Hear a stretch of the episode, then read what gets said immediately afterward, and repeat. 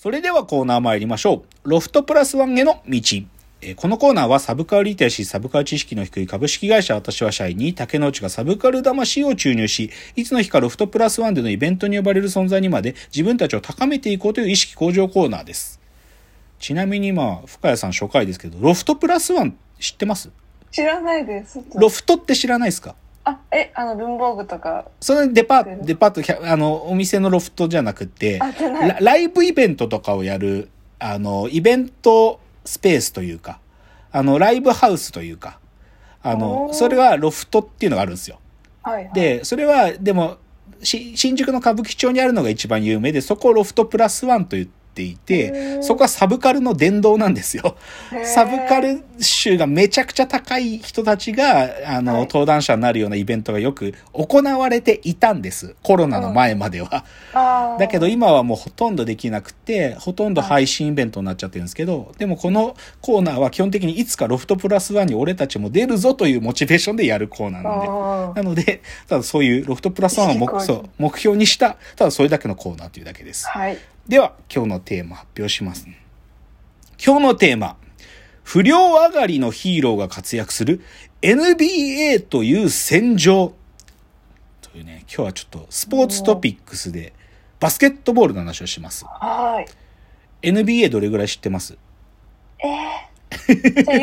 YouTube でうん NBA の選手のなんかすごいプああレーの、ー、はいはいはい。うん。あのーまとめ動画とか。ああ、いいじゃないですか。うん、そう、まあいいですよね。で、うん。まあそう、な僕も、じゃあ僕は、まあ野球も好きなんですけど、僕は中学生の時バスケ部、あの、ご多分に漏れずスラムダンクにめちゃくちゃ影響を受けて、もう、もうど真ん中影響を受けてバスケ部に入るんで、なので、まあバスケットボールも好きなんですね。で、だけど、でも僕は当然、なんかそういうスポーツとして NBA が好きなんだけど、でもね、うんちょっとその NBA の特殊性って話が今日のテーマで、うんあの、これ不思議なんだけど、例えば、アメリカの四大スポーツって、えっ、と、野球とバスケットボールと、アメフトと。アイスホッケーとみたいな、いろいろスポーツ、プロスポーツアメリカであるんだけど、でも、元悪、元不良が活躍できるスポーツって NBA しかないんだよ。で、しかも NBA の中には、やっぱり元不良だったやつが結構たくさんいるのね。で、ここがちょっと不思議なとこだなと僕は思ってて、だから今日の話は、元不良の NBA のスーパースター、まあ僕の中でのヒーローたちを紹介したいと。そういう話なんですよ。で、でもね、ちょっとその不良の話にいきなし入る前に、でも、僕がでも NBA を見てた時期っていうのはどういう時期かっていうことをちゃんと最初にお話しすると分かりやすいんですけど、とにかく NBA の象徴はマイケル・ジョーダンですよ。マイケル・ジョーダン。まあこれちなみに、あの昨年、あのネットフリックスでマイケル・ジョーダンラストダンスっていう、あの、その当時、マイケル・ジョーダンがブルズでチャンピオンになってた頃を、ジョーダンのインタビューとかも含めて振り返る最高のドキュメンタリーがあるんで、これ見るとジョーダンが何者かっていうのはわかるんですけど、でも NBA の象徴っていうのは90年代から2000年の初めまではジョーダンだったんですよ。うんなんだけど、ジョーダン2003年に引退するんだけど、言っちゃうと、そのジョーダンが辞めた後にね、こう NBA の中でジョーダンの後継者は誰なのかっていう、そういう議論がずっとあったの。はい。で、で、今は実際その後継者探しの時間が経った後で2010年以降になってからは間違いなくレブロン・ジェームズっていう選手とステフィン・カリーっていうこの二人の時代なんですよ、今は。なんだけど、このレブロン・カリー時代以前、つまり0年代の NBA の後継者を探していた時期っていうのの、なんていうか、そういう時期だったっていうのがポイントなの。僕はしかも一番見てたのは。で、いろんな選手がいて、ちょっと去年ね、不幸にもヘリコプターが落下して亡くなっちゃったコービー・ブライアントとか、もしくは、これもネットフリックスの動画あるけど、ビンス・カーターっていうすげえダンクをする選手とかね。あ他にもガーネットとかダンカンとか、まあそういうジョーダンの後継者になり得る存在っていうのはいたんだけど、でも、こいつだっていうのは未だに決定的な選手はその時いなかった2000年前半には。で、でもね、ジョーダンってどれぐらい影響力あったのかってことを、この後の選手のためにちょっと言っておくと、やっぱりね、ジョーダンをよく知る一つの角度は、ナイキなんですよ。ナイキ。ナイキ。シそうューズの。そう、シューズのナイキ。で、これだけもうナイキはさ、スニーカーとかさ、もうスーパーブランドじゃないですか。はい今の若者にとっても。うんうんで、も、それをね、でも一番決定づけたのは、実はね、マイケル・ジョーダンなんですよ。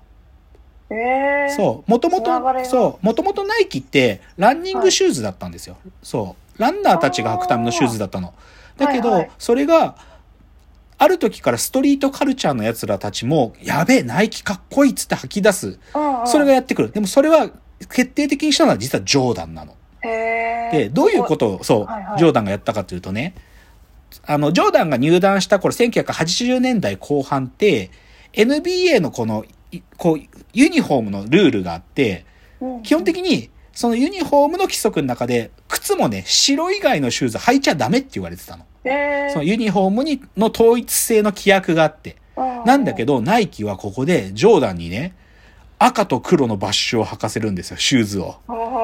で、で、履くたんびに毎試合ね、5000ドルの罰金が課されるの。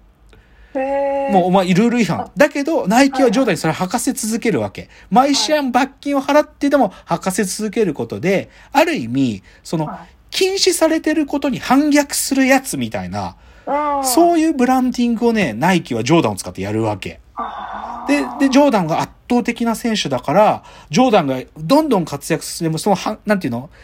違反の靴を履きながらも、はいなんていうかその NBA の世界の中でどんどんスターになっていくジョーダンを子供たちが見て、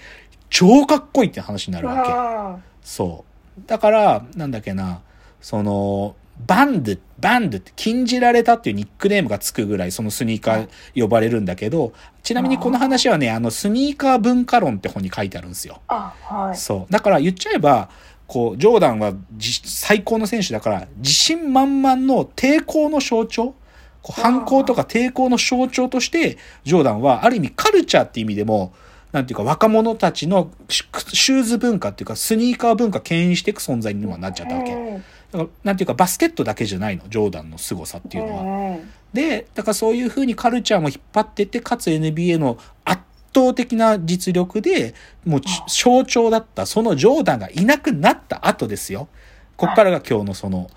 ジョーダンの後継者で、明らかにこの人によって NBA のイメージは、そのジョーダン時代からぐるっともう変わっちゃったっていう選手を最初言います。それが、通称、The Answer、アレン・アイバーソンなんですよ。うんアイバーソンって聞いたことないですか？ないです。あ The 多分ない Answer は、えっと、そう。ニックネーム。ニックネームかっこよくない。The はい Answer なんだよ。The ねえ Answer。もう、アイバーソンがやることが答えなんだけど、で、はいこのアイバーソンっていう選手が出てきたことで、NBA っていうか、まあ、NBA を取り巻くカルチャーがガラッと変わったの。で、簡単にちょっとアイバーソンのどういう選手かっていうと、簡単に言うと、すごい端的端的に言っちゃえば、めっちゃちっちゃいのに、むちゃくちゃ点取るんですよ。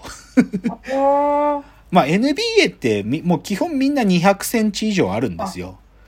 で、アイバーソンは一応公式に発表されてる身長は183センチ、あ75キロ。いや、でも圧倒的にちっちゃい。もう100、へーで、しかもね、これ、公式に発表してるのは183だけど、実際アイバーソンに会った人とかの証言聞くと、180なかったっていう説がもうた圧倒的で、だか、ら、170センチ台だったのに、でもこのアイバーソンが NBA で得点を4回取るんですよ。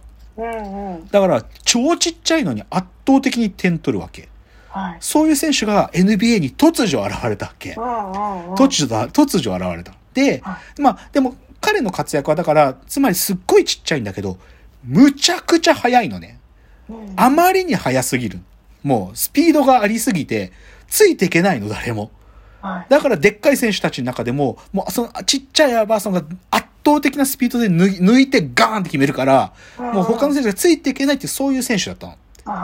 で、なんだけど、その実力も重要なんだけど、でもね、やっぱね、アイバーソンを語るときにはね、やっぱね、こいつの生い立ちを知ってると、もっとそのそのファンたちもね、彼に感情移入していくの。で、アイバーソンってね、ジョージタウン大学っていうところから2年生が終わった後にドラフトで NBA に入るんだけど、うんでもなんで NBA に入りたかったかっつうと、めっちゃ家が貧乏だったの。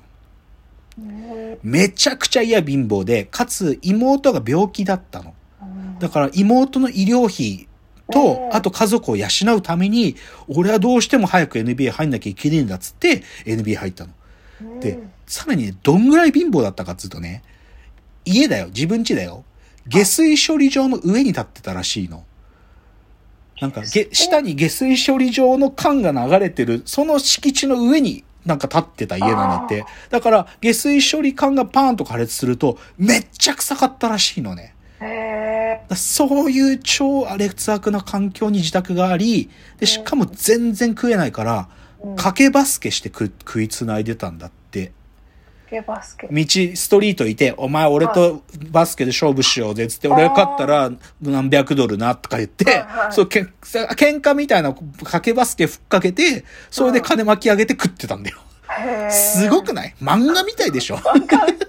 そう。だから、アイバーソンにとっては、ある意味スポーツで成功するのが唯一生きていく道だったんだよね。うんで、高校時代まではね、アメフトとバスケを両方やっててあ、でもこの両方すごくて、アメフトとバスケ両方でその州のチャンピオンだったの。ね州の中の最優秀選手でもあったんだけど。あそう。だけど、そういう、なんていうか貧しい環境で、だけど一生懸命スポーツをやってて、なんとか頑張ってたアイバーソンなんだけど、でも今どっちかというといい側面だけ喋ったんだけど、うんアイバーソンが抱えるちょっとダークサイドを知ると、もっとアイバーソンの魅力が伝わるんで、ちょっと、うんちょっと次のチャプターに持ち越すんですけど、アイバーソンのよりダークな側面を話していきますね。ちょっと次のチャプターです。